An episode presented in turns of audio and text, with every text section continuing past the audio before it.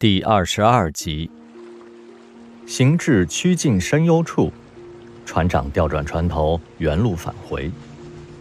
云豹意犹未尽，向导说：“最近雨水少，河不够深，再往前走，船会搁浅。”他带他们去了河岸的一座木屋子，那是原住民开的水果店。顺着竹梯爬上二楼，木瓜、芒果、榴莲的香气四溢。成串的绿色香蕉挂在窗台上，克莱尔挑了个又小又圆的菠萝，云豹拿了两只蛇皮果。老板娘把水果装进一个袋子，还对他俩说了句祝福语。克莱尔说他住在纳湾度假中心，没有预定回程的车，于是就很自然地跟着云豹上了那辆小破车。云豹和山猫都是那种很有女人缘的男人。山猫看见喜欢的女孩会忍不住发骚，而云豹故作深沉的样子反而更有杀伤力。那湾有个动物园，养了一只超大蜥蜴和很多漂亮的鸟，还可以骑大象，要不要去看看？车子开出很远，女孩打破了沉寂。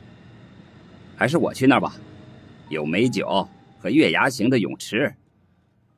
女孩不作声了，两颊泛着霞光。跟着云豹进了房间，女孩饶有兴趣地拿起床上的吉他，她笨拙地拨弄着琴弦，错音不断，磕磕绊绊地弹了一首《我愿意》。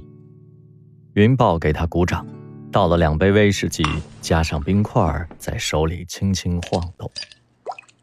女孩清了清嗓子，弹出了一段简单而又重复的旋律，柔声唱道。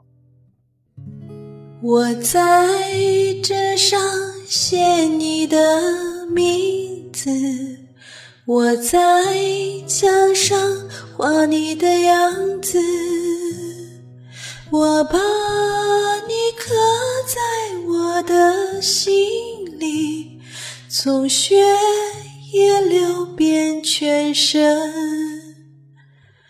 我想。我会想你辈子，我不知该怎么解释。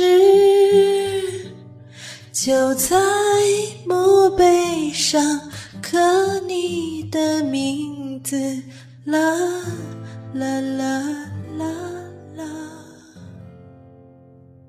他性感的身段儿，竟然藏匿着如此伤感细腻的情绪。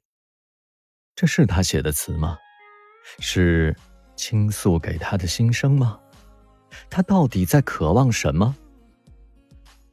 无论如何，一个头发荡着眼睛玩吉他的女人，有着无法抗拒的魅力。他突然血脉喷张，裤子都要炸开了。